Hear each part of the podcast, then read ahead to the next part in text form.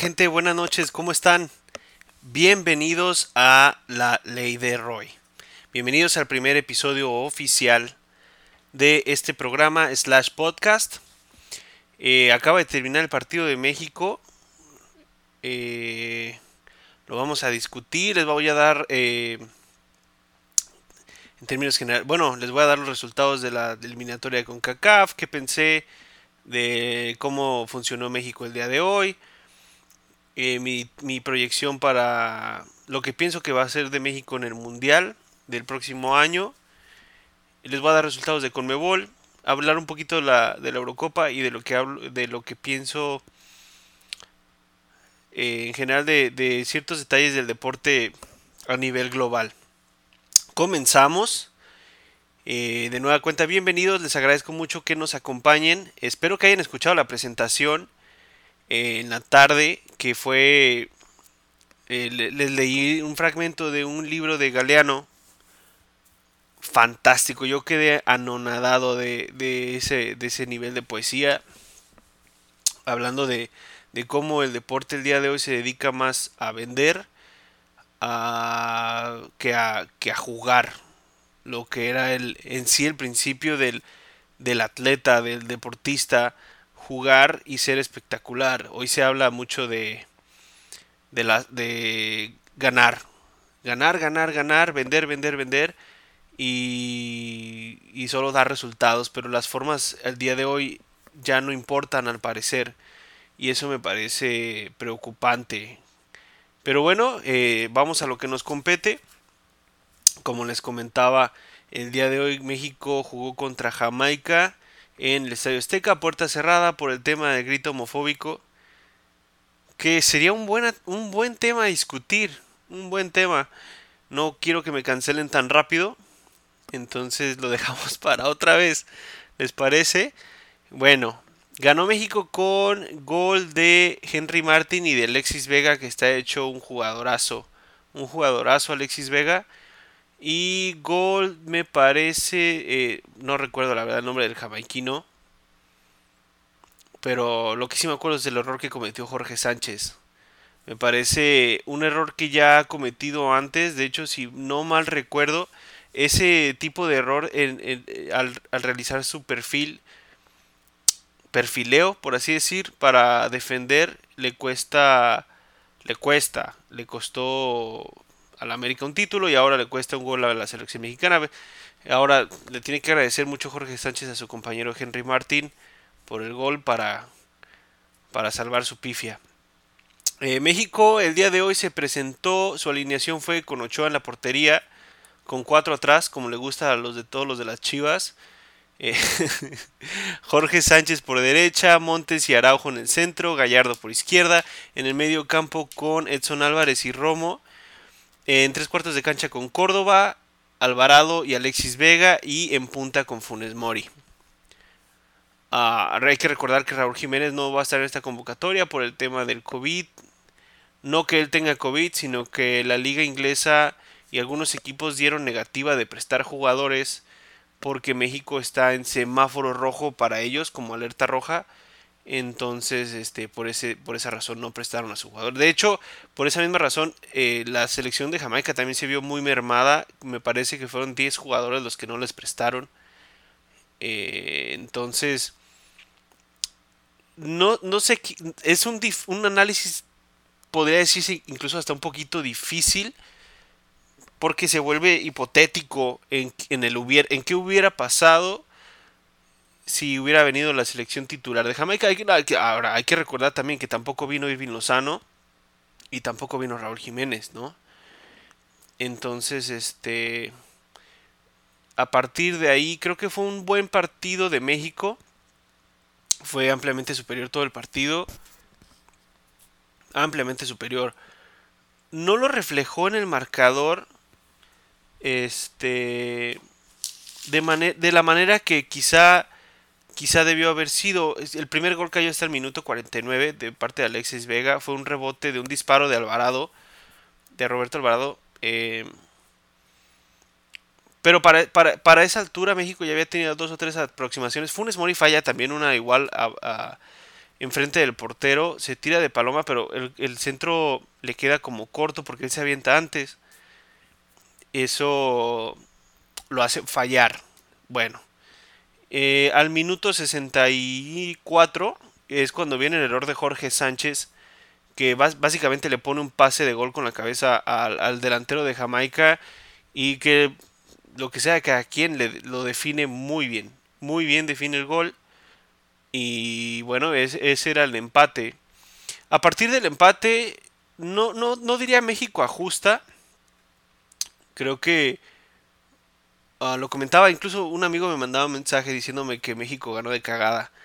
Yo no creo que México haya ganado de cagada. Yo creo que mucho tiene que ver en cómo es el mismo mexicano y cómo se ha comportado siempre la selección mexicana cuando son equipos del nivel se bajan a ese nivel y cuando es un equipo superior, técnicamente o teóricamente superior más bien, elevan su nivel. Entonces, creo que así es el mexicano, cuando se ve dentro de un reto, asume el reto, pero cuando no es desafiado, dice, bueno, vamos a campechanearla.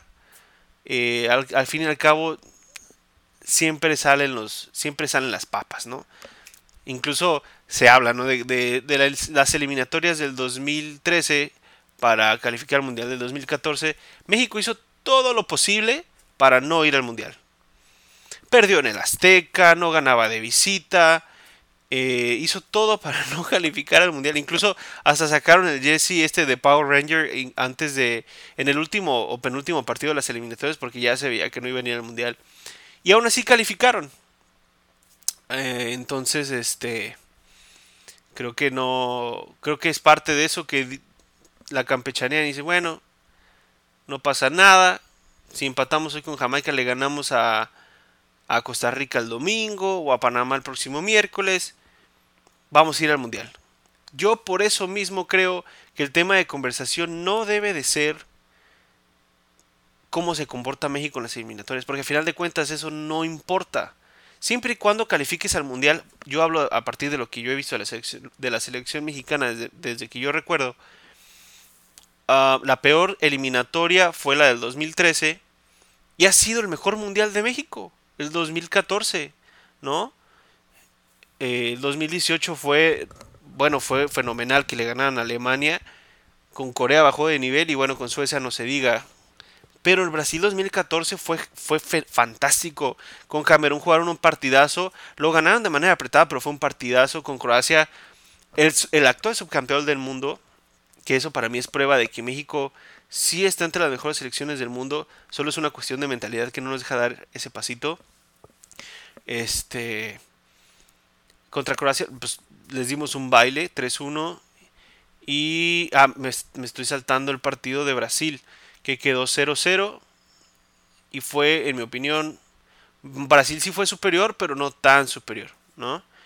Entonces, este, creo que la proyección debe ser pensando en el Mundial. Y yo creo que para el Mundial de 2022, tomando en cuenta que selecciones como Alemania no dan una, Países Bajos tampoco, el rival a vencer el día de hoy es Francia, que a mí se me hace una selección un, poquito, un poquito sobrevalorada.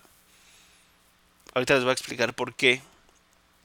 Pero la proyección de México en el Mundial 2022 me parece muy, muy, muy, muy interesante. Para mí México tiene un fantástico equipo.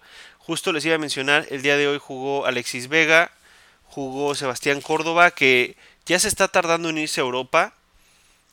No me gustaría ver que no se fuera. Eh, creo que es importante que se vaya ya, incluso en enero, que se abre la, ventana de transferencias. perdón, repito la alineación de los que fueron a Juegos Olímpicos y que ganaron el bronce. Alexis Vega, Sebastián Córdoba, Alvarado, Romo, Montes, Ochoa.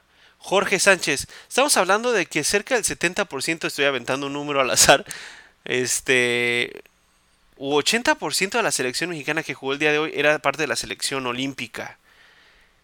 Creo que México de las cosas que menos, le, menos le ha costado de lo que yo he visto de fútbol son los cambios generacionales. El día de hoy tenemos a Johan Vázquez que no jugó, pero Tenemos a, Johan Vázquez, a César Montes, que no hacen que uno extrañe a Moreno eh, ni a Rafa Márquez, digo, a nivel de selección, porque a nivel club, bueno, es otra cosa. Eh, Araujo, que está en un nivel medio. Hoy creo que nadie extrañó al Chaca Rodríguez. Digo que los, laterales no son la parte más fuerte de la selección, la verdad. Pero cualquier cosa está Loroña eh, en Tijuana. Tenemos a Auriel Antuna, que también fue olímpico y que entró de cambio. Yo pienso que tenemos un, fantástico equipo. Santi Jiménez, Raúl Jiménez, Irving Lozano, que no jugó, el Tecatito Corona, que aunque es un poco displicente, es un jugador fantástico. Entonces yo creo que bien dirigida esta selección y agarrando un poco más de juego. Porque siento que esta, este bajón de juego que se está viviendo es relativamente normal, pasa cada eliminatoria. Pero una vez agarrando vuelo para el Mundial, creo que es una selección bastante, bastante interesante. Bastante interesante. Como les comento el día de hoy fue un partido relativamente bueno.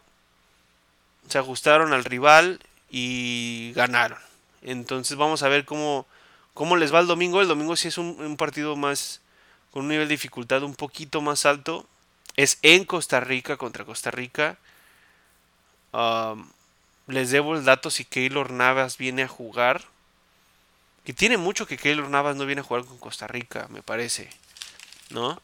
Pero eh, vamos a ver. México ganó 2-1. La proyección para el Mundial. Yo creo que ahora sí vamos a jugar el quinto partido. Dios, Dios nos escuche. Jugamos el quinto partido.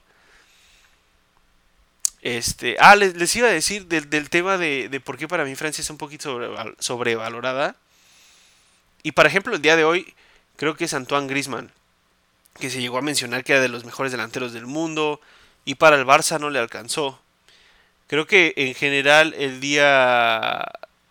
Bueno, antes de pasarme a eso, quiero hablar un poquito más del partido de México. Este es el tema de los monólogos, amigo, por amigos, por eso estoy haciendo pruebas yo tiendo a disvariar mucho a menos que esté dialogando con alguien, pero vamos a ir mejorando poco a poco. En, México, les decía, jugó bien. En mi opinión los cambios fueron mal hechos porque Alexis Vega, digo, yo, yo creo que Alexis Vega hoy día debe jugar todos los partidos, todos los minutos. No sé si lo mencioné, para mí ya debe ser, debería ser titular en la selección mayor por encima del Tecatito Corona. Él e Irving Lozano creo que pueden ser fantásticos a la ofensiva con Raúl Jiménez. Yo incluso me animaría por la manera de jugar de Funes Mori, porque sí da mucho juego. Digo, ya, en mi opinión, yo no estoy a favor de los naturalizados, pero ya que ya está convocado, sería muy interesante un 4-4-2 en esta selección, pero no sé por qué razón nadie, nadie en el fútbol moderno o muy poca gente quiere jugar con, dos delanteros.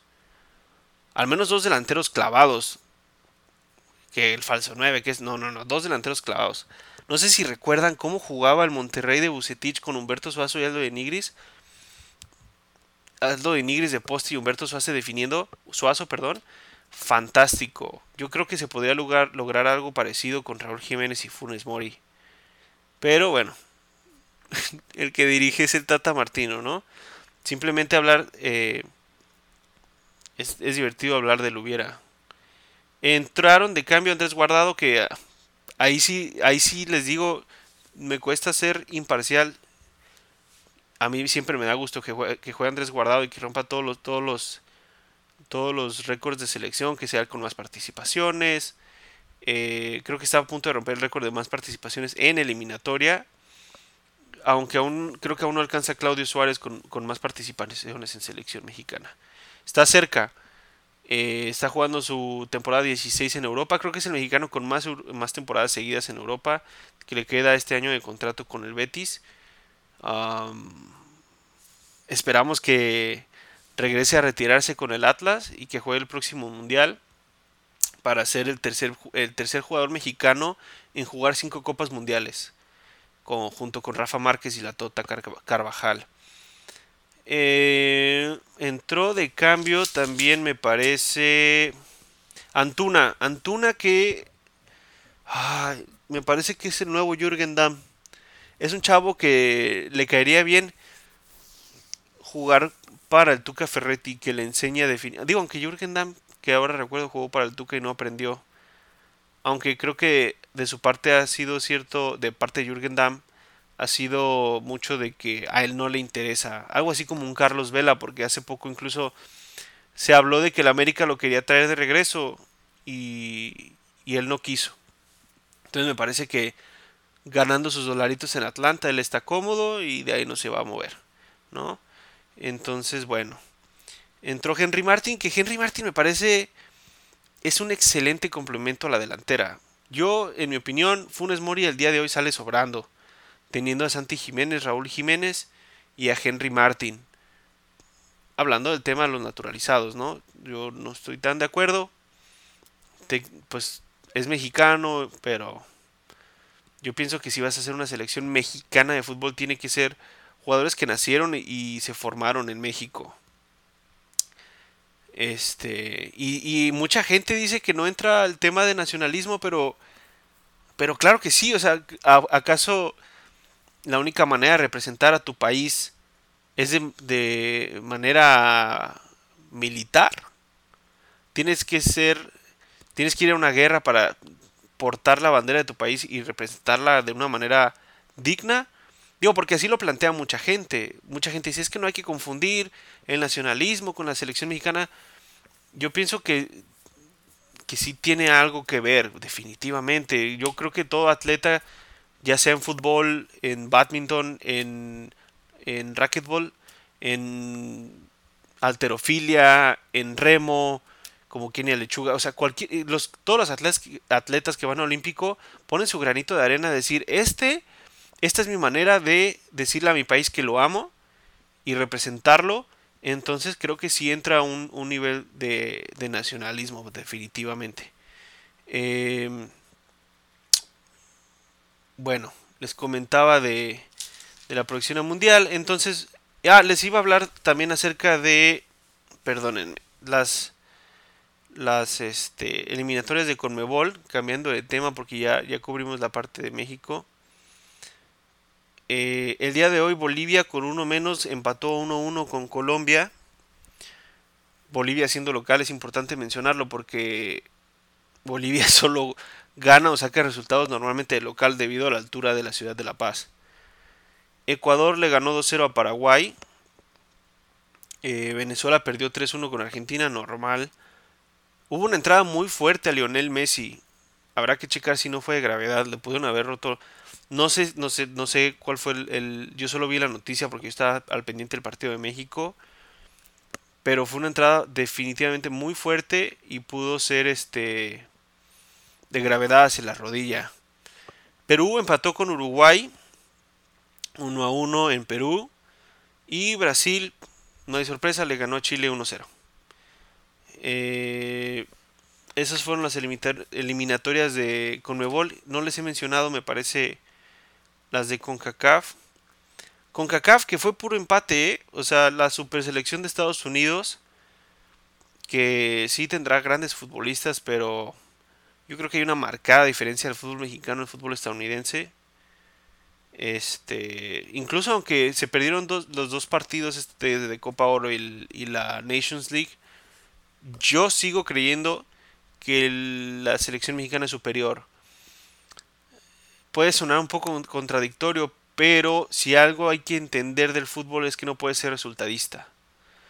Porque a pesar, por ejemplo, les voy a poner un ejemplo, yo que, yo que le voy al Chelsea, en el 2012 que se ganó la Champions, el mejor equipo fue y era el Bayern Múnich. El Bayern Múnich fue sumamente superior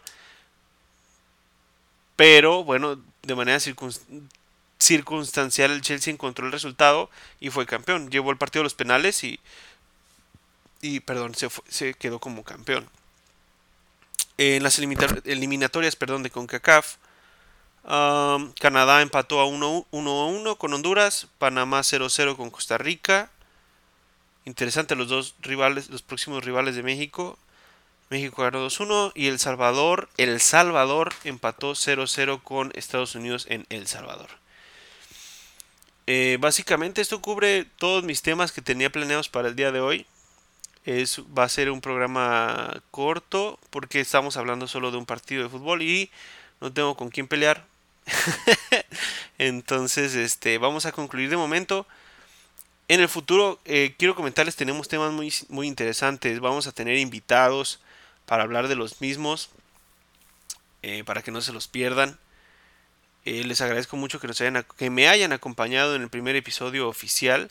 Estos siguen siendo pruebas, en teoría, para ir mejorando poco a poco, hallarle al tema de la edición, etcétera. Pero aquí el punto es el contenido. El contenido es hablar de fútbol, del deporte como tal, porque, como se los mencionaba en la tarde, creo que creo que está muy difícil eh, la situación en la comunicación deportiva en general se habla solo de vender, se habla de las cosas que venden y se han olvidado de la gente como uno que sigue siendo romántica del deporte y que quiere escuchar la verdad y quiere escuchar del deporte en sí. Si me ha pasado que, que puede haber tres partidos en un viernes, hablando de la Liga MX en específico, puede haber tres partidos en un viernes eh, y si no juega América, Chivas o Cruz Azul, porque ya ni siquiera incluyen a los Pumas entre los pseudo grandes, eh, no incluyen a los Pumas entre los pseudo grandes. Si no juega ninguno de esos tres, no hablan de los partidos, prefieren chismear de por qué no jugó hoy el América. Porque el América puede eh, no ganar 5-0 mañana. Y se vuelve repetitivo y tedioso. Si quieren nada más hablar de ellos, hagan su programa solo de los grandes y, y 14 más o 15 más. ¿no? Hay grandes partidos, hay grandes futbolistas y hay mucha afición que quiere escuchar acerca del fútbol verdadero. Eh, entonces, estén atentos. Vamos a tener grandes invitados, vamos a tener grandes programas. De momento por hoy los dejo descansar. A menos que estén escuchándome en la mañana. Les deseo un día extraordinario. Y una vida llena de fútbol. Recuerden que todo lo que se dice aquí es ley. Buenas noches.